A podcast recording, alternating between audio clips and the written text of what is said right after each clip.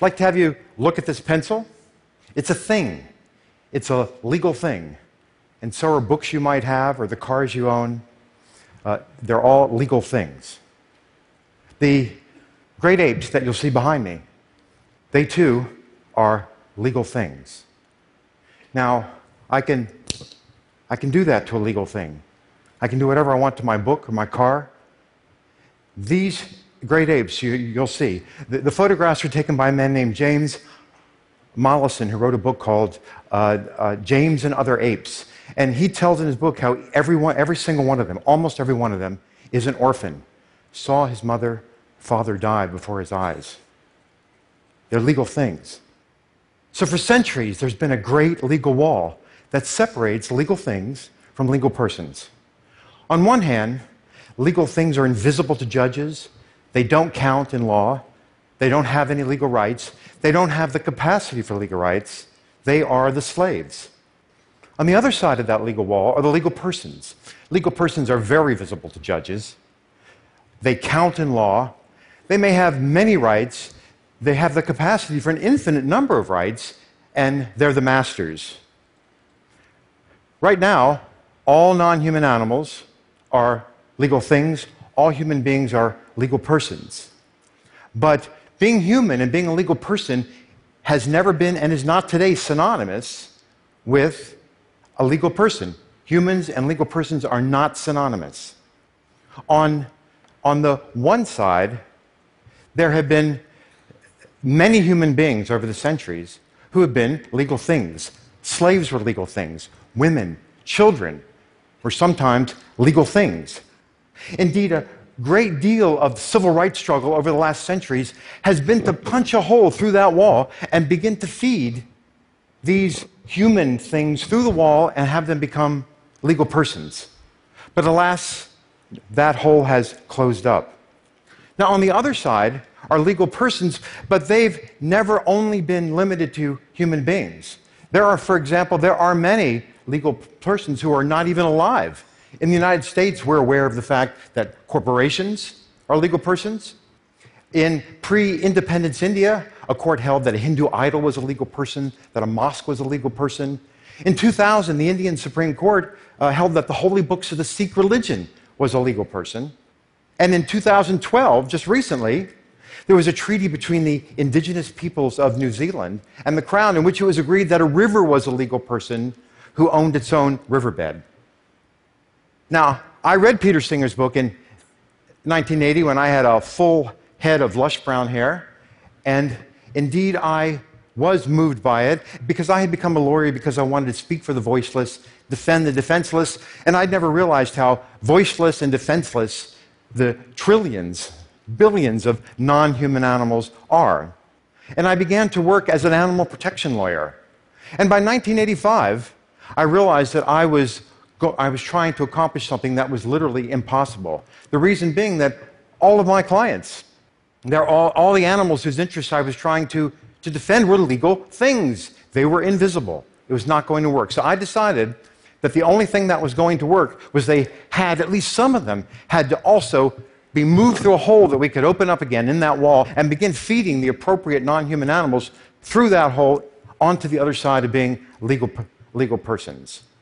Now, at that time, there was very little known about or spoken about about truly animal rights, about the idea of having a legal person or legal rights for a non human animal. And I knew it was going to take a long time.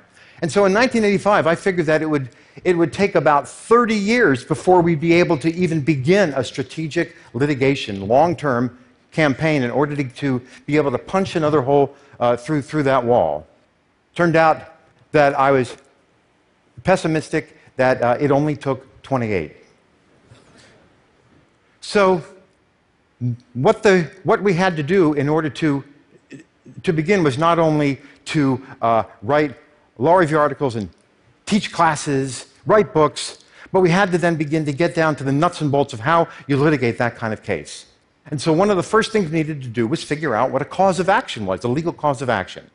And a legal cause of action is a vehicle that lawyers use to put their arguments in, in, front, of, in front of courts. And it turns out There was a very interesting case that had occurred almost 250 years ago in London called Somerset versus Stewart, whereby a black slave had used the legal system and had moved from a legal thing to a legal person. I was so interested in it that I eventually wrote, wrote an entire book about it.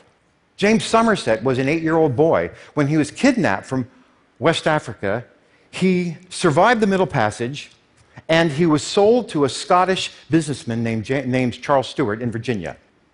Now, 20 years later, Stewart brought James Somerset to London, and after he got there, he, uh, James decided he was going to escape. And so, one of the first things he did was to get himself baptized because he wanted to get a set of godparents, because to an 18th century slave, they knew that one of the major responsibilities of godfathers was to help you escape. And so, in the fall of 1771, James Somerset had a confrontation with Charles Stewart. We don't know exactly what happened, but then James dropped out of sight. An enraged Charles Stewart then hired slave catchers to canvass the city of London, find him, bring him not back to Charles Stewart, but to a ship, the Anna Mary, that was, that was uh, floating in uh, London harbor, and he was chained to the deck.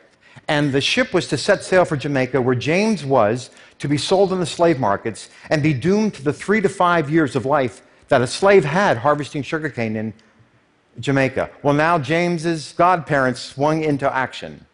They approached the most powerful judge, Lord Mansfield, who was, who was chief judge of the Court of King's Bench, and they demanded that he issue a common law writ of habeas corpus on behalf of James Somerset. Now, the common law is the kind of law that, that English speaking judges can make when they're not cabined in by statutes or constitutions.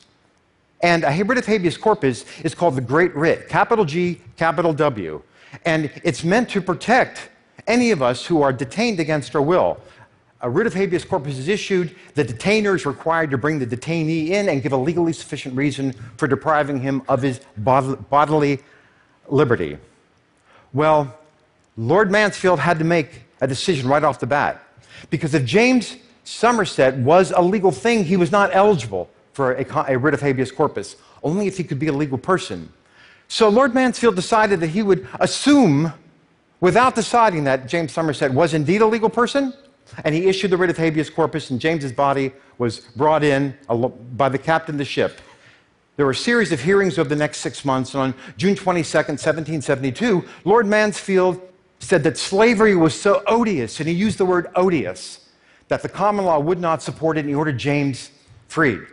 At that moment, James Somerset underwent a legal transubstantiation. The free man who walked out of the courtroom looked exactly like the slave who had walked in, but as far as the law was concerned, there was, they had nothing whatsoever in common. Next thing we did is that the Non Human Rights Project, which I founded, then began to look at what kind of values and principles do we want to do we want to put before the judges? What values and principles did they imbibe with their mother's milk? Do they, were they taught in law school? Do they use every day? Do they believe with all their hearts? And we chose liberty and equality. Now, liberty rights, the kind of right to which you're entitled because of how you're put together. And a fundamental, a fundamental liberty right protects the fundamental interest. And the supreme interest in, in the common law are the rights to autonomy and self determination. Self determination. So, they are so powerful that in a, com- in a common law country, if you go to a hospital and you refuse life saving medical treatment, a judge will not order it forced upon you because they will respect your self determination and your autonomy. Now, an equality right is the kind of right to which you're entitled because you resemble someone else in a relevant way, and there's the rub relevant way. So if you, if you are that, then because they have the right, you're like them, you're entitled to the right. Now, courts and legislatures draw lines all the time. Some are included, some are excluded, but you have to, at the mere minimum, you must have that, that line has to be a reasonable means to a legitimate end. And the Non Human Rights Project argues that drawing a line in order to enslave an autonomous and self determining being, like you're seeing behind me, that that's a violation of equality. We then searched for eight, through 80 jurisdictions. It took us seven years to find the jurisdiction that we wanted to begin filing our first suit. We chose the state of New York. Then we decided upon who our plaintiffs are going to be. We decided upon chimpanzees, not just because Jane Goodall was on our board of directors, but because, but because They, Jane and others, had studied chimpanzees intensively for decades. We know the extraordinary cognitive capabilities that they have, and they also resemble the kind that human beings have. And so we chose ch- chimpanzees and we began to then canvass the world to find the experts in chimpanzee cognition. We found them in Japan, Sweden, Germany, Scotland, England, and the United States. And amongst them, they wrote 100 pages of affidavits in which they set out more than 40 ways in which their complex cognitive capability, either individually or together, all added up to autonomy and self determination. Now, these included, for example, that they were conscious. But they're also conscious that they're conscious. They know they have a mind. They know that others have mind. They know they're individuals and, they, and that they can live. They understand that they lived yesterday and they will live tomorrow. They engage in mental time travel. They remember what happened yesterday. They can anticipate tomorrow which is why it's so terrible to imprison a chimpanzee, especially alone. It's the things that we do to our worst criminals, and we do that to chimpanzees without even thinking about it. They have some kind of moral capacity. When they play economic games with human beings, they'll spontaneously make fair offers, even when they're not required to do so. They're numerate, they understand numbers, they can do some simple math, they can, they can engage in language or stay out of the language wars. They can, they're involved in intentional and referential communication in which they pay attention to the attitudes of those with whom they are speaking. They have culture. They have a material culture, a social culture. Uh, they, they have a symbolic culture. Scientists in the, in the Taï forest in the Ivory Coast found chimpanzees who were using these rocks to smash open the incredibly hard hulls of nuts. It takes a long time to learn how to do that.